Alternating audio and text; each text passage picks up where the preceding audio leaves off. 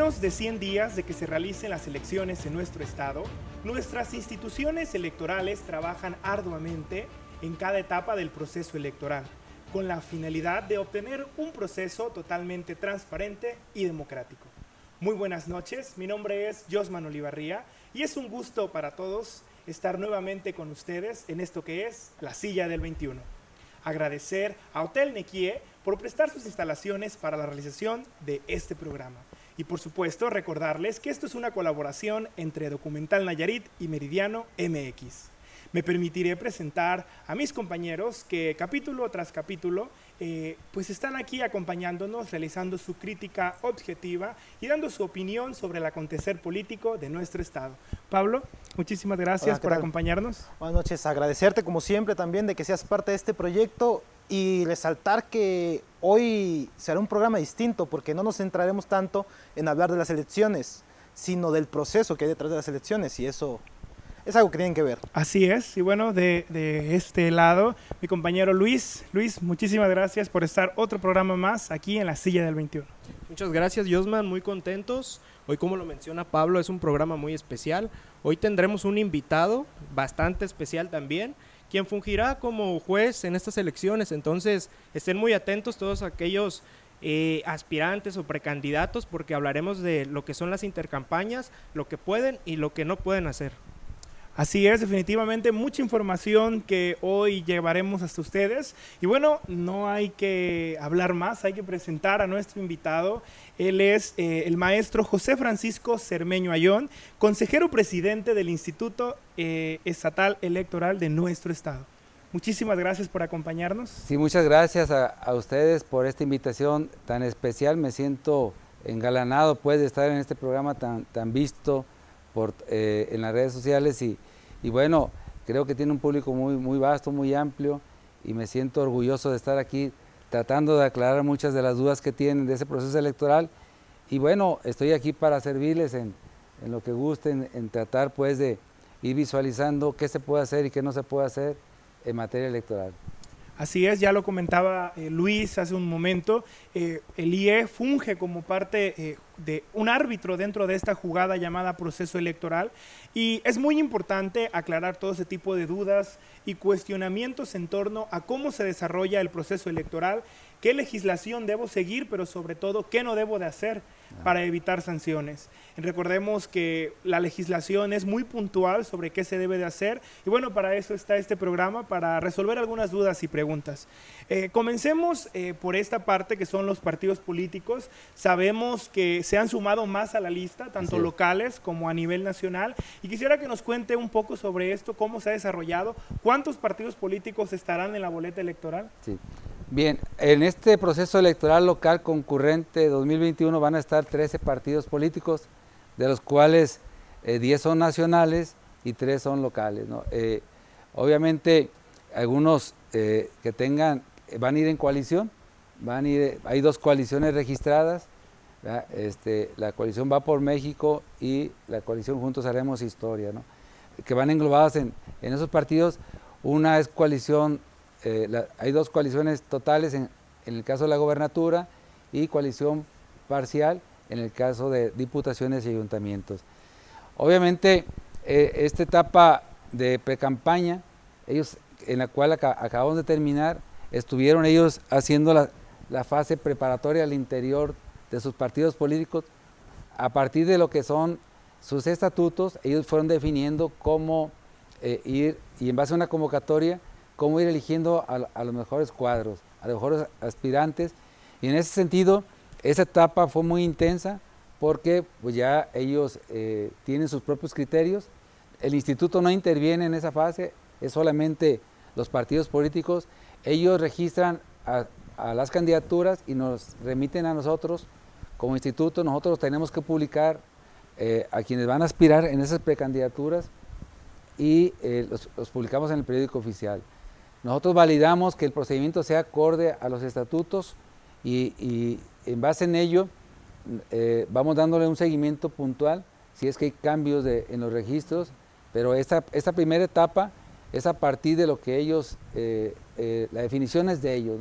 Nosotros entramos hasta la fase de candidaturas propiamente, ahí donde normamos ya rígidamente quiénes acreditan y quiénes no.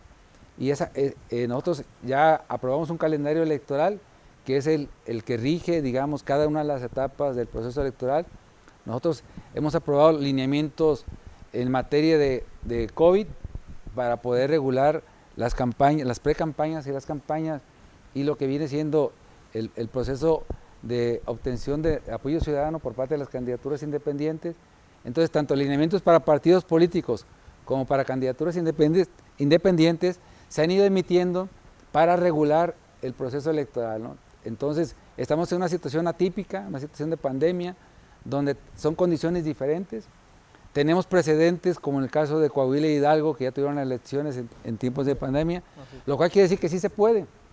Y para eso los lineamientos nos están sirviendo de referencia, para que los aspirantes tengan eh, elementos básicos de cómo se dieron allá las condiciones y cómo aquí ya con una preparación, con una referencia, lo podemos hacer de la mejor manera. ¿no? Entonces, en ese momento estamos, eh, a este momento llegamos, a ese periodo donde vamos a, a empezar propiamente con ese eh, periodo de aproximadamente 76 días de intercampaña, uh -huh. que eh, ya vino otro escenario distinto a la precampaña, ¿no? lo cual podemos ir hablando en el transcurso de este momento. ¿no? Consejero, hablaba del calendario electoral.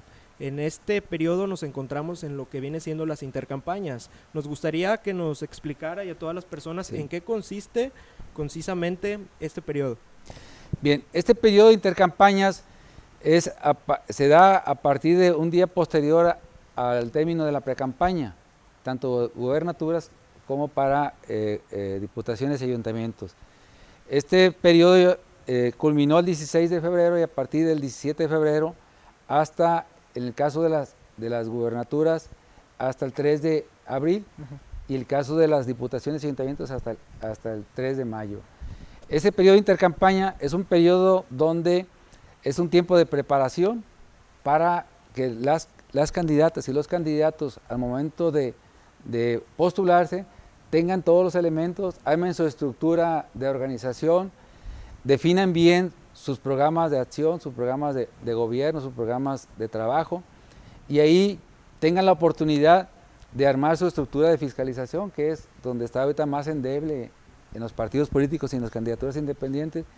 Aparentemente es un tiempo corto, largo, perdón, pero en la, en la práctica se ve que armar una estructura de, de organización, armar una estructura jurídica y armar una estructura de fiscalización y adicional a ello, el cuidado de la, de los lineamientos de la, de, la pandemia y eh, focalizarse a lo gubernamental es un proceso que requiere de alguna manera cierto tiempo. Nosotros ya los preparamos en algunos aspectos jurisdiccionales y de fiscalización, sin embargo, ellos requieren ir viendo a las personas que les pueden ayudar a darle forma porque eso es un trabajo de equipo.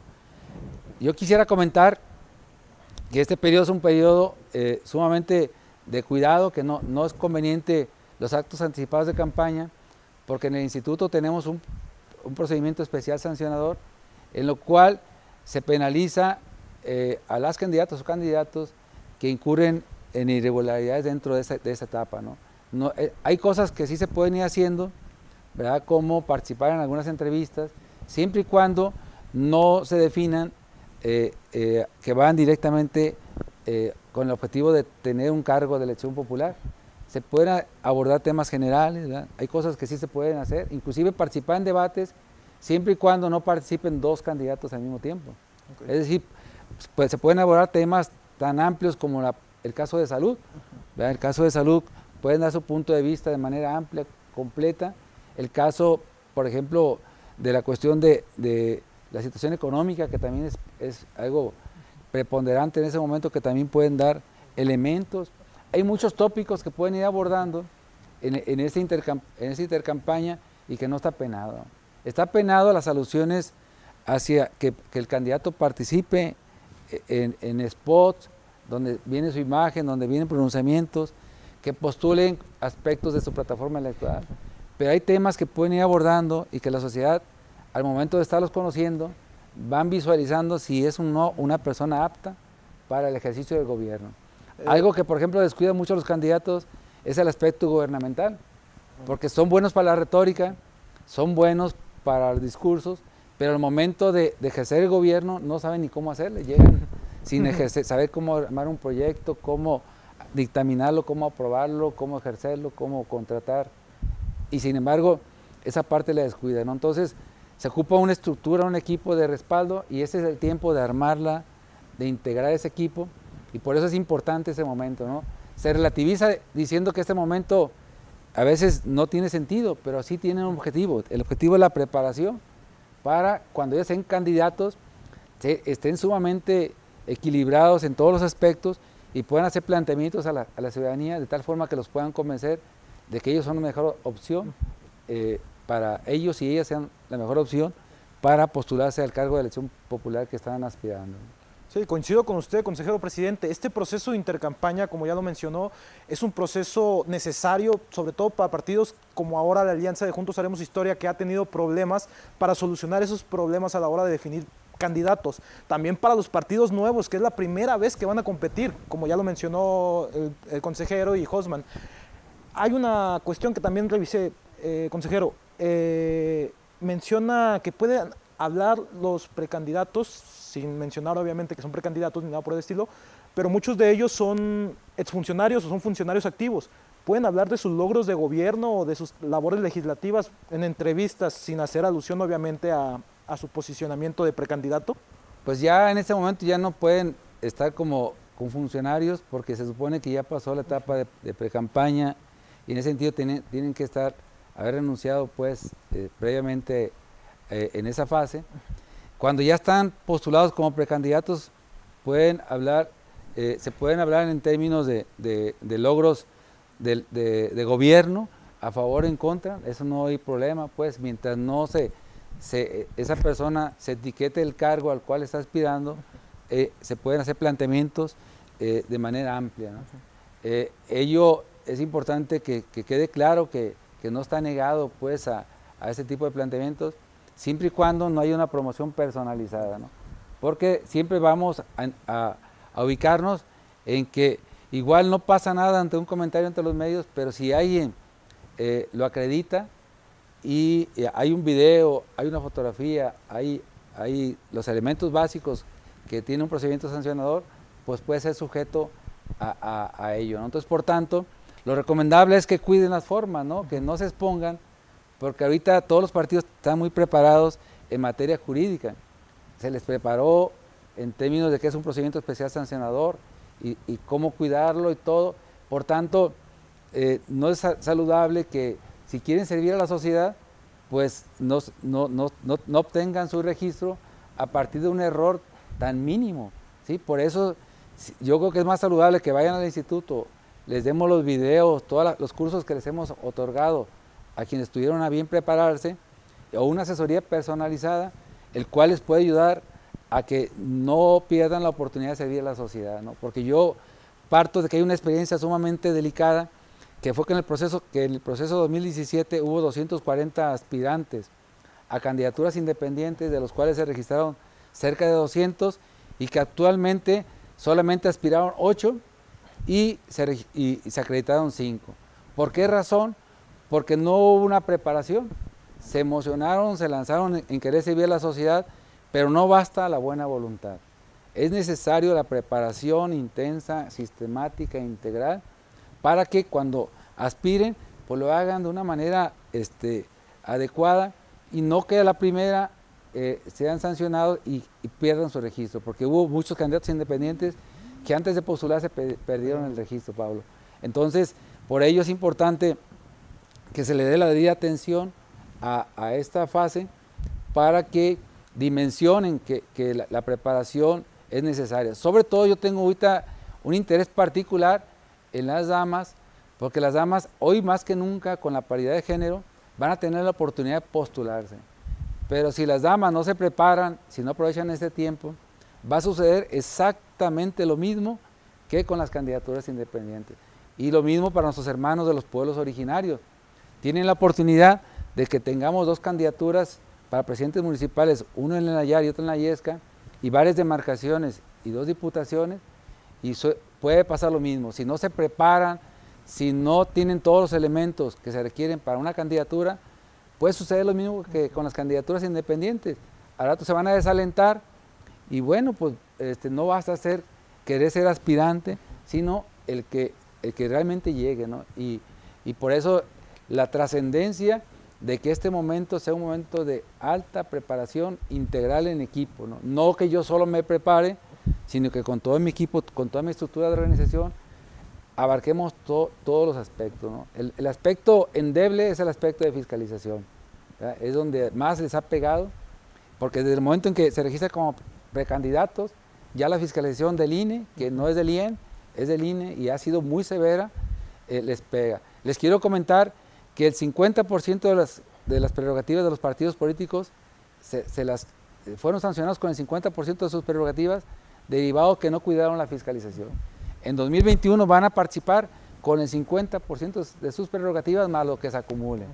Quiere decir que no es tan fácil acceder. Si a los partidos políticos les pasó eso, a los nuevos también les puede pasar. Entonces, por ello el llamado que las mujeres, las damas que quieren incursionar, les, las apoyen, les, les den cobijo, les armen un equipo de trabajo, cuiden esa parte y no se aventuren a hacerlo solas.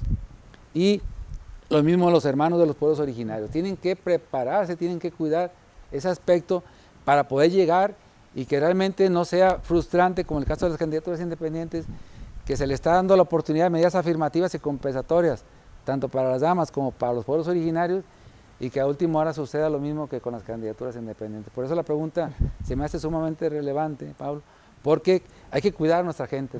Si una gente quiere servir, necesariamente hay que cuidarla y la sociedad es su responsabilidad cuidarla. No solo es ir a votar y ejercer el voto, sino que realmente vayan y apoyen a, a quien se está postulando porque son gente de la sociedad que quiere servir de buena voluntad, pero ocupa el cobijo de un, de un contador que le dé cuerpo a su fiscalización, de un cuerpo de abogados, de una estructura de organización que le dé cobijo para que ella, pueda, ella o él pueda hacer su trabajo político tranquilamente y que no, no tenga sanciones. Entonces, por ello, ese es el llamado a que, a que quienes van a aspirar y sobre todo los nuevos, como dicen, tengan ese cuidado en, en una preparación integral. Bueno, eh, definitivamente es un proceso veramente profundo que hay que profundizar y sobre todo entender y entender que la democracia no solo, como ya lo comentaba, es emitir un voto, sino hay detrás demasiados eh, protocolos y reglamentos que hay que seguir y acatar a la medida para poder desarrollar un proceso electoral transparente.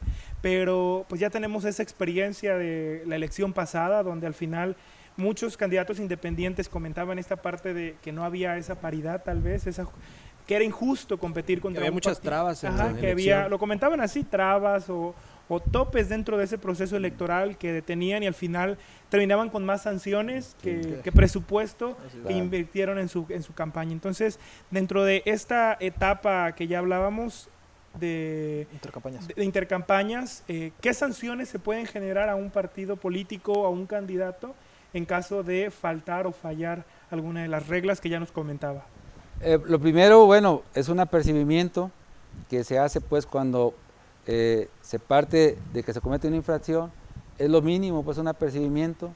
Después viene un proceso de amonestación, si, si, es que se reitera el caso. Posteriormente, si se continúa en la, en la postura, viene una sanción económica, como tal, y el, ya lo más, la reincidencia constante implica una pérdida de registro. ¿no? Llámese partido, llámese candidatura eh, eh, a un cargo de elección popular, ya sea por partido o por independiente. ¿no? Esas son las modalidades que la ley contempla. Esperemos pues que no se llegue a eso. Este, realmente el instituto no tiene una función sancionadora, tiene una función orientadora. Somos consejo estatal electoral, por lo tanto somos consejeros y ahí, ahí la gente no entiende esa parte de que pueden acudir a nosotros a a, todavía no, ha captado esa parte que somos, no somos un instituto sancionador, sino somos consejos que, podemos orientarlos, que podemos darle una ayuda, una, un acompañamiento para que eviten ser sancionados y sobre todo ser exitosos, que, que nosotros no, no, nos podemos enmarcar en ese contexto de, de, sanción y ahí, ahí, hacemos el llamado pues a que acudan al instituto, a, irlos eh, acompañando para aclarar este tipo de aspectos tan importantes. No, y lo entendemos sobre todo por las distintas actividades que el IER realiza desde, eh, desde juventudes, desde la niñez y desde diferentes talleres y capacitaciones que se realizan. ¿no? Al final de cuentas podemos entenderlo como un consejo que se encarga de, en este caso, aconsejar, de educar y sobre Claro. todo de que entendamos lo que es la democracia. Eh, yo nos hablaba antes de comenzar esta pequeña entrevista sobre esta parte de capacitar y de que la ciudadanía entienda los procesos electorales, pero específicamente eh, los medios de comunicación, cómo entran en esta jugada de eh, este intervalo tan importante de preparación para los partidos Sí, políticos. porque justamente es muy importante. Eso a nosotros nos lo han estado preguntando bastante. El hecho de que, bueno, a esto nos dedicamos y de repente tenemos entrevistas con precandidatos. ¿Qué puedo decir? ¿Qué no puedo decir? Un ejemplo, si yo tengo una asociación civil, puedo promover, puedo hablar sobre lo que yo he hecho a, a lo largo de- del tiempo con ella. O sea, ¿qué tan delicada es esa línea que, que no se debe de romper para evitar alguna sanción? No, y sobre todo si hay alguna capacitación o, o algún taller para los Ah, sí, medios o para los para los mismos medios candidatos también. incluso. Y si hay también algún medio que sancione a los medios de comunicación, algún reglamento, protocolo. Sí, precisamente tenemos en puerta un taller para eh, capacitar a, a los medios de comunicación en sus diferentes modalidades para tratar de orientarlos en qué sí y qué no es pertinente realizar. ¿no?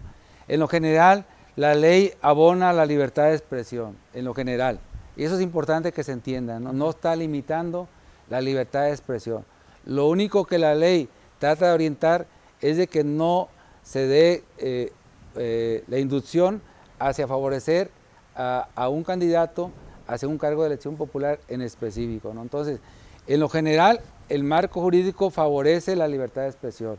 En lo específico, estipula que cuidemos cada aspecto que se va a ir planteando, en particular, eh, digamos que, que no se cargue mucho hacia un determinado partido o hacia un determinado candidato, sino que se dé la paridad. La paridad en tiempos, primero, ¿no? En, en- en un pri- primer escenario. Otro elemento nuevo es el aspecto de, de violencia política, ¿verdad? Que en el seno de, de una entrevista no se esté atacando a alguien ejerciendo violencia política como tal, porque también está penalizado, ¿no? Eh, Esa parte es lo nuevo, ahorita que es lo que hay que cuidar, ya, tenemos un- una persona de los medios de comunicación que tiene un procedimiento especial sancionador derivado de, posturas agresivas contra, ciudadanos, eh, en ese caso en particular. En el caso de, violencia política en razón de género, con mayor razón está más, más penado el hecho que se ejerza en, en los medios de violencia política hacia una mujer diciéndole que pues, debería estar en la casa, cosas así, que en lugar de, estar, estar este, postulando, so- son violencias que, que ya ahorita eh, son relevantes. Anteriormente no, no pintaban, se, se tomaba broma, era algo este, pues, eh, simpático, pero ya en este momento ya hay penalizaciones muy estrictas para, para ese caso. ¿no? En general, eh, el- el tener invitados, candidatos, siempre y cuando no se duplique, que no haya más de dos candidatos, los medios lo pueden manejar como tal, siempre y cuando la orientación sea hacia los partidos políticos, hacia sus, principios, hacia sus valores, hacia sus, postulados básicos y que no, no, sea propiamente que se utilicen cada rato conectores hacia el candidato, hacia los candidatos, sino que sea específicamente hablar de lo que los partidos representan para la ciudadanía.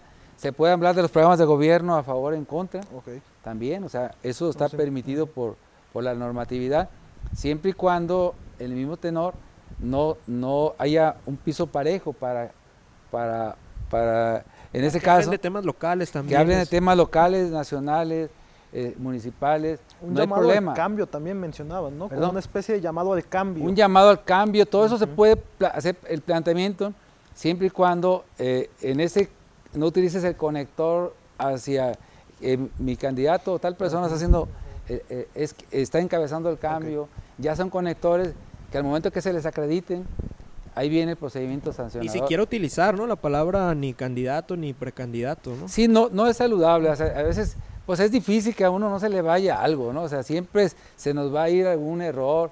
El problema es la sistematicidad con la que tú actúas, ¿no? Si tú cometes un error, pues todos somos humanos, ¿no? Todos, sí, hasta sí. yo, todos podemos cometer ese tipo de errores.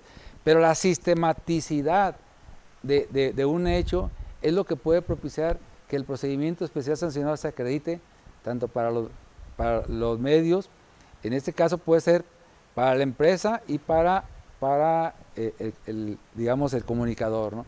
Pero mientras no sea sistemático, pues este, se pueden ir dando las condiciones para que se hagan alusiones al proceso electoral de una manera natural.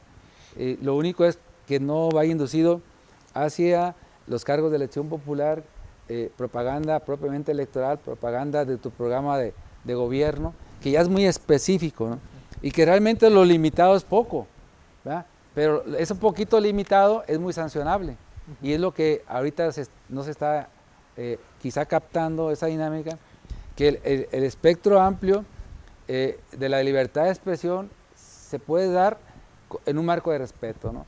Y si ustedes no, o los medios no se cargan hacia un partido, hacia un candidato independiente, no ejercen violencia política, mucho menos violencia política en razón de género, y cuidan todo lo que marca eh, los lineamientos en, esos términos, se puede dar de una manera natural, pueden tener invitados diversos, siempre y cuando no se duplique o no tengamos más de un candidato al mismo tiempo. Puede ser un panel, inclusive, de salud, donde esté un candidato y puede estar opinando, dar sus opiniones al respecto.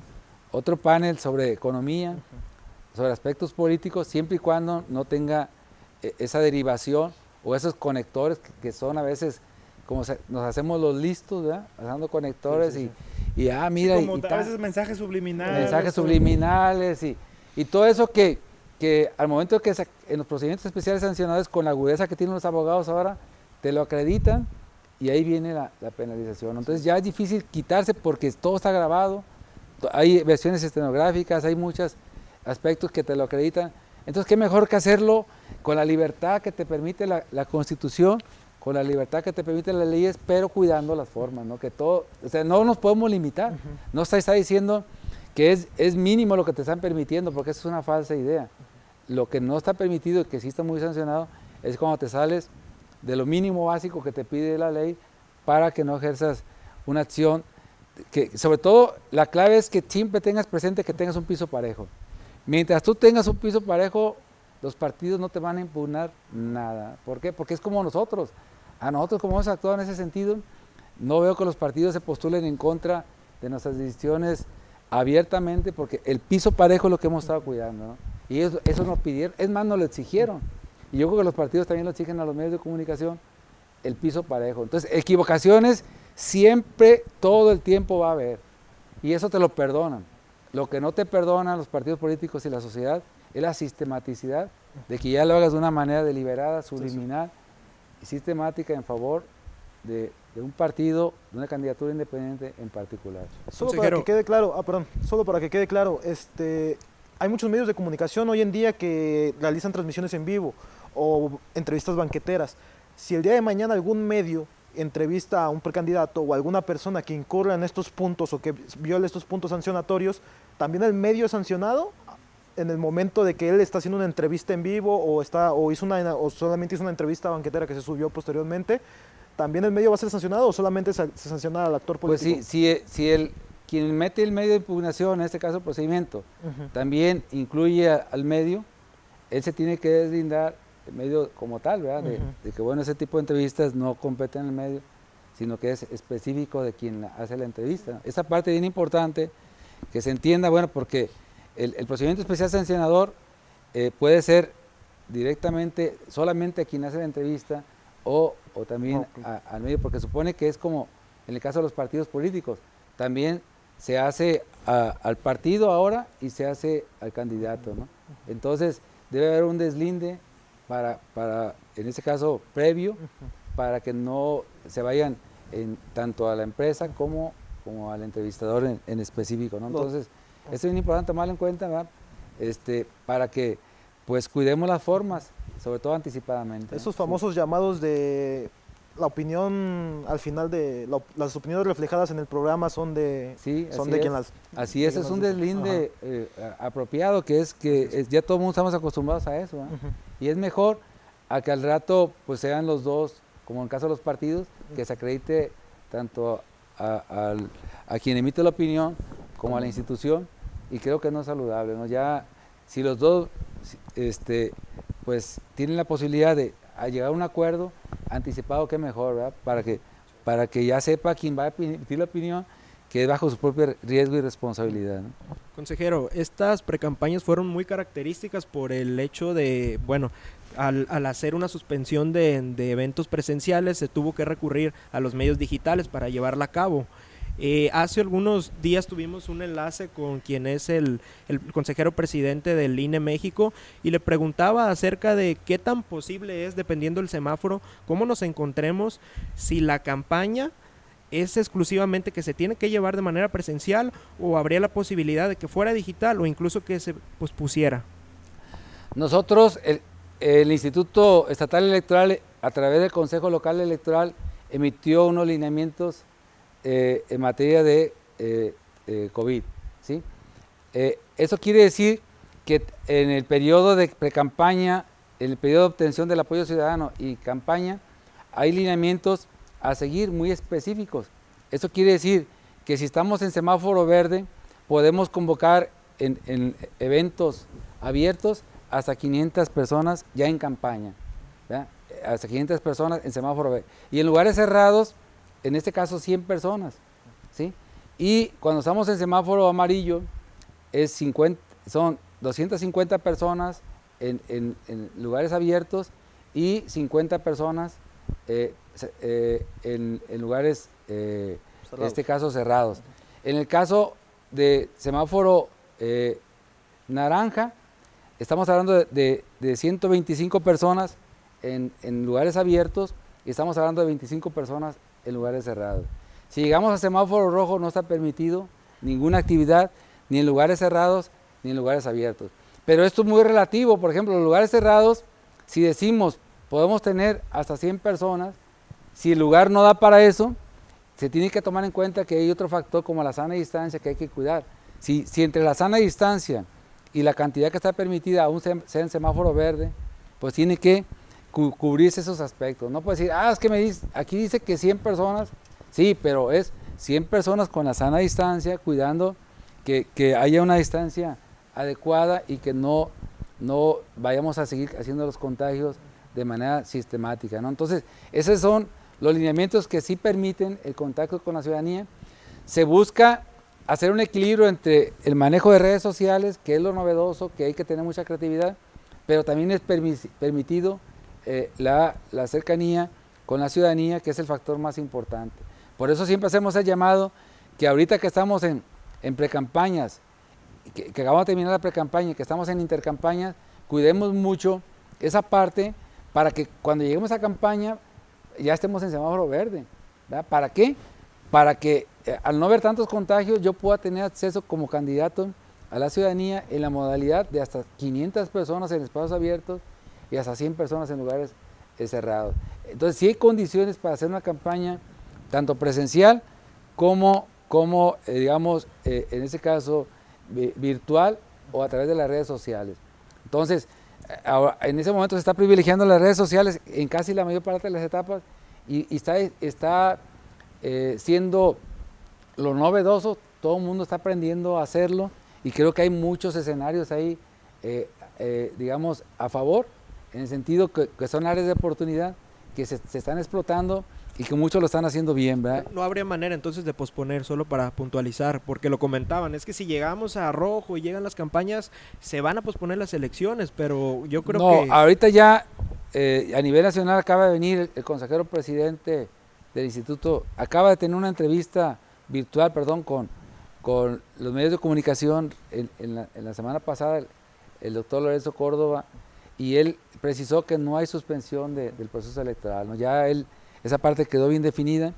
Lo único es que tenemos que hacerlo con sumo cuidado para eh, eh, evitar tantos contagios al momento de, ya de la jornada electoral. ¿no? Hay un protocolo para cada etapa, el cual hay que seguir, hay que cuidar bastante. Entonces necesitamos apegarnos a ello para que el momento que estemos en campaña, pues lo podamos hacer de manera como marcan los lineamientos. ¿no? Los lineamientos son muy claros, no tienen mucha vuelta de hoja. Y sí, cuando es semáforo rojo, pues sí, como hace, hace días que estuvimos en semáforo rojo, hicimos un llamado estricto a que no se tuvieran eventos eh, masivos y creo que en lo general hubo un respeto a, ello, ¿no? En lo general. Hubo excepciones como todo, pero bueno, la ciudadanía va, va, a saber distinguir entre quien no respeta la ley en ese momento y tampoco lo va a respetar cuando, cuando, cuando esté gobernando. Entonces, está muy fácil. El ciudadano ahorita se puede decir muy claramente, muy fácilmente, que la persona que ahorita no respeta la ley es lógicamente cuando llegue a gobernar tampoco va a respetar la normatividad. Entonces, ya está definido eso. Entonces, los que lo respetaron en lo general siguen siendo factor de, elección, ¿sí? Siguen siendo sujetos de elección porque fueron cuidadosos de la forma. Y los que no, la ciudadanía ya tiene su, decisión eh, realizada. Consejero, son unas campañas muy atípicas, es decir, desde el año pasado Hidalgo y Coahuila, además de ser una elección en pandemia, utilizó un nuevo método que son las urnas electrónicas. Estas nuevas elecciones se utilizará también en los estados de Jalisco y de nueva, y de nueva cuenta Coahuila. Nayarit o el Instituto Estatal Electoral de Nayarit ha contemplado utilizar urnas electrónicas para el próximo proceso electoral local o bueno, en ese proceso no están contempladas salvo para el voto en el extranjero. El voto en el extranjero va a ser la modalidad, ahí va a ser modalidad postal y modalidad electrónica. Entonces los jóvenes que residen en los diferentes países van a tener esa opción de votar en la modalidad electrónica. Aquí en Nayarit, para ese proceso el INE no, no tuvo bien contemplar esa modalidad. Yo llego y tampoco está contemplado este, como tal. Entonces va a ser en la modalidad este, ordinaria, que también tiene su, su este, eh, digamos, su grado de seguridad. Y, obviamente aspiramos a, tener modalidad electrónica porque son condiciones que en muchos países se están haciendo y que realmente son, son exitosas. ¿no? Entonces, debemos llegar a ese momento. Por lo pronto, estamos viendo que ya eh, en la modalidad electrónica del voto en el extranjero, pues es una posibilidad de ver que sí se puede, que sí, hay condiciones para ello y que sí se tiene la, certeza de que de, la seguridad de que se puede votar en esa modalidad electrónica. Bueno, definitivamente eh, hay mucho que hablar y mucho que tocar, pero lo que sí es que el COVID ha generado una forma nueva de hacer política en tanto a la relación que los actores políticos con la ciudadanía van a tener en esta etapa que continúa en el proceso electoral. Y me gustaría que aprovechara nuestras cámaras y sobre todo a nuestra audiencia para enviarles un mensaje que ya lo comentaba de este tema muy importante que es el cuidarnos y mantener un equilibrio entre lo político, lo electoral, pero también la salud. Entonces, cedemos nuestras cámaras para que envíe ese mensaje y aproveche este momento. Bien. Eh, por parte del Instituto Estatal Electoral de Nayarit, eh, creemos que en ese momento atípico, donde nunca se había presentado una situación de pandemia, necesitamos reconsiderar nuestro actuar. Y nuestro actuar está en función de quienes queremos gobernar y por lo tanto tenemos que cuidar a, nuestra ciudadanía y no ser factor de contagio. Las y los actores políticos puede ser la diferencia por, eh, en ello y precisamente nosotros como instituto hicimos el llamado a que se cuidaran las formas, emitimos un oficio a cada uno de los partidos políticos donde les especificamos cómo ejercer los lineamientos de, en materia de, salud para el caso COVID y, creo que ahorita es el momento de, de demostrar la civilidad, es el momento de apegarnos a esos esos principios porque no podemos ser factor de contagio. Ha habido muchos familiares, muchos amigos que se han ido en esas condiciones. Es una situación lamentable. Creo que Nayarit tiene que demostrar ya civilidad, tiene que demostrar un, grado diferente en, nuestra actuación y por tanto es el llamado a que ya empecemos a destacar a nivel nacional por nuestra disciplina, que empecemos a destacar a nivel nacional no porque somos eh, digamos, vecinos de Guadalajara, de Jalisco y vecinos de Sinaloa, sino porque seamos eh, personas y ciudadanos eh, que sabemos cuidar y respetar las leyes, que sabemos cuidar y respetar a la ciudadanía. Entonces, ese es nuestro llamado que hacemos y que vamos a estar consistentemente invitándolos, exhortándolos a que nos desempeñemos en el marco de la normatividad electoral en el marco de la normatividad en materia de salud. Bueno, ahí está para todos ustedes y sobre todo aprovechar este, esta etapa de intercampañas para no solo reflexionar, y prepararnos ah, para el siguiente proceso, para la siguiente etapa del proceso, sino también para cuidarnos y mantenernos estables en nuestra salud y sobre todo mantenernos todos a salvo. Eh, muchísimas gracias, maestro. Muchas gracias a ustedes por la invitación. Por estar aquí con nosotros. Este es su espacio, su programa y cuando desee Muchas gracias. la invitación. Un saludo a todo el público. Siempre está abierta. Gracias a mis compañeros Pablo, Luis, por acompañarnos en un programa más de la silla del 21. Agradecemos nuevamente a Hotel Nequier por prestar sus instalaciones para la recepción de este programa y sobre todo invitarlos a que sigan revisando todo el contenido que Documental Nayarit y Meridiano MX tienen para ustedes. Mi nombre es José Manuel Olivarría Vargas y esto fue La Silla del 21. Hasta la próxima.